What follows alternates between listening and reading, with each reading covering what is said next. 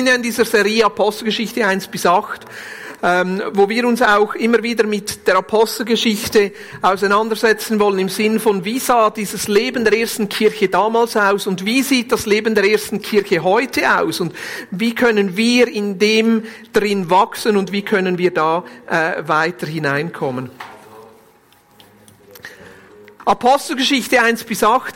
Ähm, eigentlich, wenn wir diese, diese erste Kirche ansehen, dann sehen wir, dass eigentlich die, die, die erste Kirche von Anfang an unter Druck war. Also die waren von Anfang an eigentlich in ihrer Existenz gefährdet. Ähm, und das, das Interessante ist auch, dass sich die erste Kirche eigentlich gar nicht so als Kirche verstanden hat, sondern sie haben sich viel eher auch verstanden als Teil dieser, dieser jüdischen Kultur. Sie haben sich weiter zum Beispiel im Tempel getroffen. Warte bitte noch mit der Bibelstelle. Danke. Ähm, die, die, die, die sahen sich als Teil dieser, dieser jüdischen Kultur, sahen sich als Teil der Synagoge, sahen sich als Teil des Tempels. Und eigentlich erst in dieser Zeit, durch diese Hindernisse, hat sich eine eigene eigenständige Kirche geformt. Also das war mehr so ein bisschen, wir wollen euch nichts, deshalb müsst ihr jetzt selber. Ja. Und was ich interessant finde eigentlich ist, dass durch diese, dieser Ausschluss, diese Verfolgung, unter denen die erste Kirche gelitten hat, die zur Hochform aufgelaufen sind. Und schaut mal jetzt Römer 8, Verse 1 bis 4. Und das finde ich so begeisternd diese Art von Leben, die sie hatten. Da heißt es, noch am selben Tag brach über die Gemeinde in Jerusalem eine schwere Verfolgung herein. Alle, die an Jesus glaubten, flohen und zerstreuten sich über das ganze Gebiet von Judäa und Samarien. Nur die Apostel blieben in Jerusalem zurück. Einige fromme Männer bestatteten Stephanus und hielten eine feierliche Totenklage.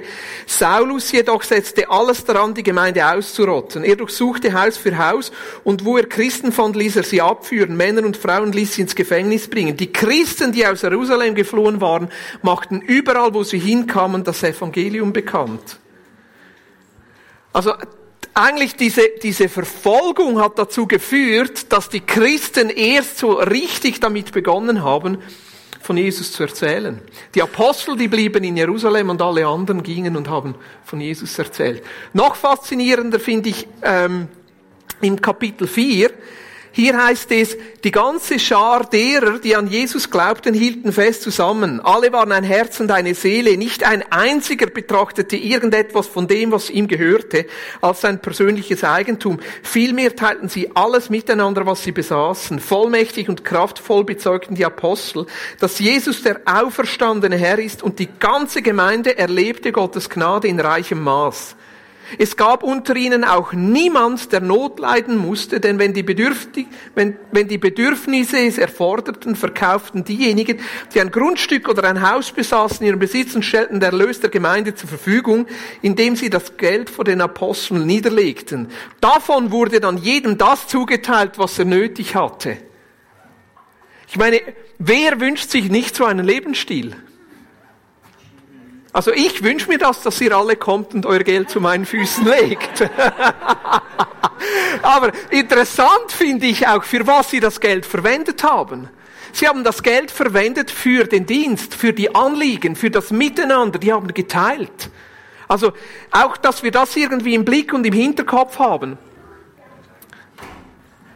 Die, die unser Ziel muss immer wieder sein, dass wir möglichst viel Geld für das verwenden können, was unser Auftrag ist und möglichst wenig Geld für uns selber.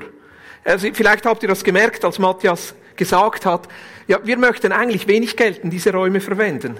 Möglichst wenig Geld in die Mietkosten, möglichst günstig durchkommen, dass möglichst viel Geld zur Verfügung steht, um Menschen anzustellen für den Dienst, um Dienste zu finanzieren, um ähm, äh, Platz zu schaffen für das, was Jesus eigentlich tun möchte. Und das ist genau dieser Lebensstil, den sie hier hatten. Sie haben verkauft, sie haben geteilt, sie, sie, sie waren miteinander und füreinander da. Jetzt, jeder von uns, glaube ich, hat so irgendwie dieses, ähm, ja, also ich habe dieses Ideal. Ich wünsche mir das, dass wir so leben miteinander. Ich wünsche mir das. Aber ich glaube, so ein Teil dieses Lebensstils, ist auch eine Folge dieser Verfolgung.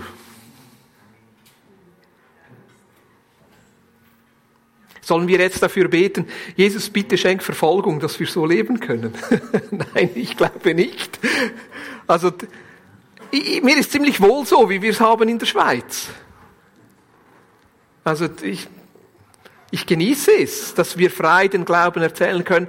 Ab und zu merken wir schon, jetzt zum Beispiel haben I&S haben die Subventionen gestrichen an christliche Organisationen, da können wir uns darüber aufregen oder nicht.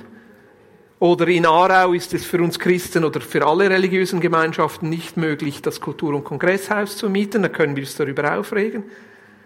Das ist manchmal so Teil, wo wir merken, dass da Widerstand kommt. Und auf der anderen Seite merke ich schon, eigentlich die, die, die, beste Art, das christliche Leben zu zerstören,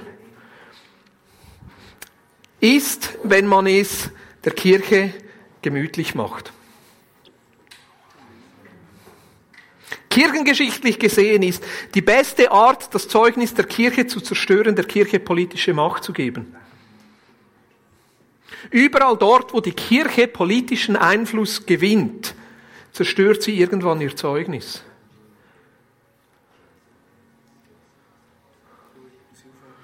Nein, das sage ich nicht. Das ist nichts gegen christliche Politik, Joel. Matthias, wir haben ein paar Politiker unter uns. Ich glaube, wir sollen uns politisch engagieren und trotzdem, was ist unser Fokus?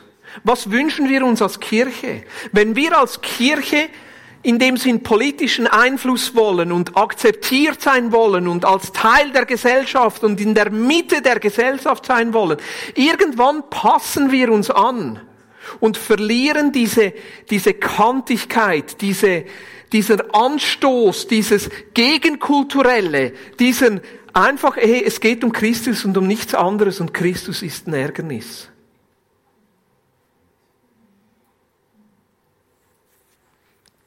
Okay, ich glaube, jetzt habe ich den Boden gelegt. Lass uns miteinander einen Text anschauen und das ist Apostelgeschichte 4, Verse 1 bis 22. Es gibt eine Folie, wo wenig draufsteht.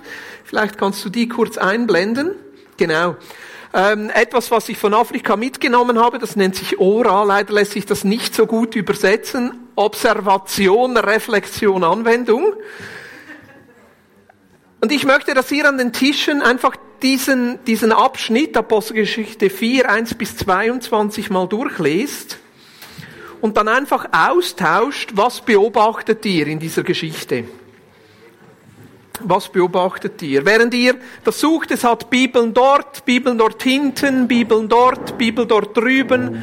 Also wenn ihr eine eigene Bibel braucht, bedient euch einfach. Jeder soll es einfach mal für sich durchlesen. Die Geschichte, das Setting ist, dass Petrus und Johannes in den Tempel gingen und dort ein gelähmter Mann war, der war von Geburt an gelähmt. Und sie heilen den Mann, der, der hängt dann mit ihnen rum, sie gehen in den Tempel und predigen, also die ganze Apostelgeschichte 3 ist quasi die Predigt des Petrus, wie er erklärt, wieso dieser Mann geheilt wurde und wieso Jesus der König ist. Und dann kommen die hohen Priester und sagen, hey Petrus, du darfst nicht predigen, du hast keine Predigterlaubnis, was machst du hier im Tempel? Und Apostelgeschichte 4, 1 bis 22 ist diese Auseinandersetzung jetzt, die Petrus und Johannes haben, rund um ähm, diese ja, Heilung.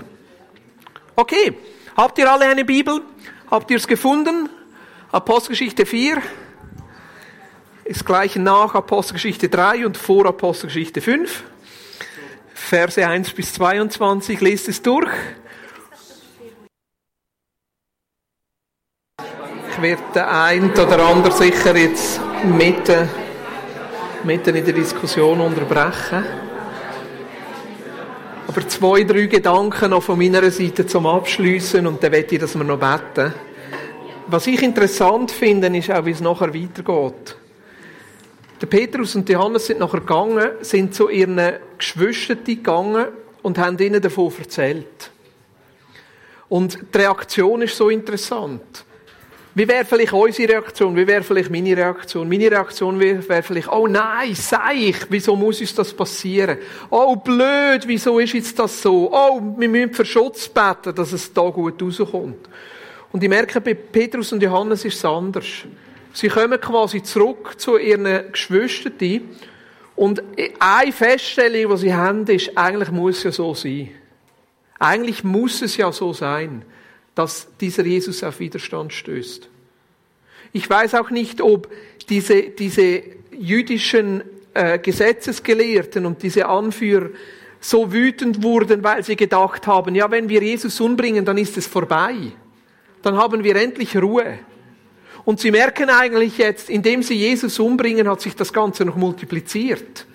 Jetzt ist es nicht nur einer, sondern jetzt sind es zwei, drei, fünf, zehn, zwölf, fünfzig Leute, die das predigen und die Menschen heilen. Und Petrus und Johannes gehen zurück zu ihren Geschwistern und eigentlich was sie sagen ist, lass uns beten. Lasst uns beten und sie beten für zwei Dinge. Und ich möchte euch das zeigen in Apostelgeschichte 4, Verse 29, ist ein Teil ihres Gebetes aufgeschrieben. Und ich möchte euch dieses Gebet eigentlich wie mitgeben. Hier heißt es, höre nun Herr, wie sie uns drohen und hilf uns als deinen Dienern, furchtlos und unerschrocken deine Botschaft zu verkünden.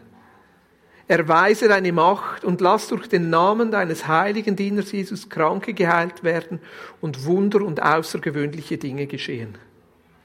Nachdem sie in dieser Weise gebetet hatten, bebte die Erde an dem Ort, an dem sie versammelt waren. Sie wurden alle mit dem Heiligen Geist erfüllt und verkündeten die Botschaft Gottes weiterhin frei und unerschrocken.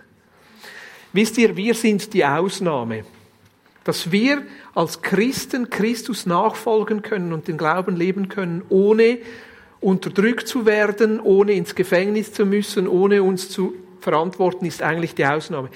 Weltweit sind die Christen die meist verfolgte Religion. Es ist eigentlich das Normale, dass man für den Christusglauben und für die Christusnachfolge verfolgt wird. Und das ist schrecklich. Ich hoffe, dass sich das ändert. Und auf der anderen Seite ist es eine Realität, mit der wir uns auseinandersetzen müssen. Was ist unser Anspruch? Ist unser Anspruch ein normales, friedliches, gutes Leben in Wohlstand? Oder ist unser Anspruch, mehr von diesen Zeichen und Wundern zu sehen? Mehr von dieser Christusrealität zu sehen? Mehr davon zu sehen, dass es vielleicht Nachbarn gibt, die Jesus annehmen und andere Nachbarn gibt, die uns dafür hassen?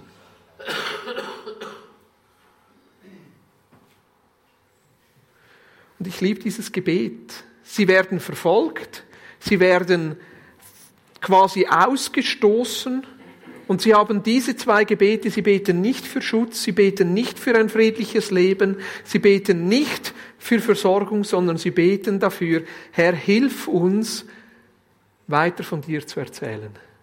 Hilf uns nicht, in Angst zu verfallen. Hilf uns jetzt, dass wir uns jetzt nicht zurückziehen, sondern im Gegenteil, dass wir einen Schritt nach vorne machen. Und das Zweite, Jesus, erweise deine Macht, dass Menschen geheilt werden und Wunder geschehen.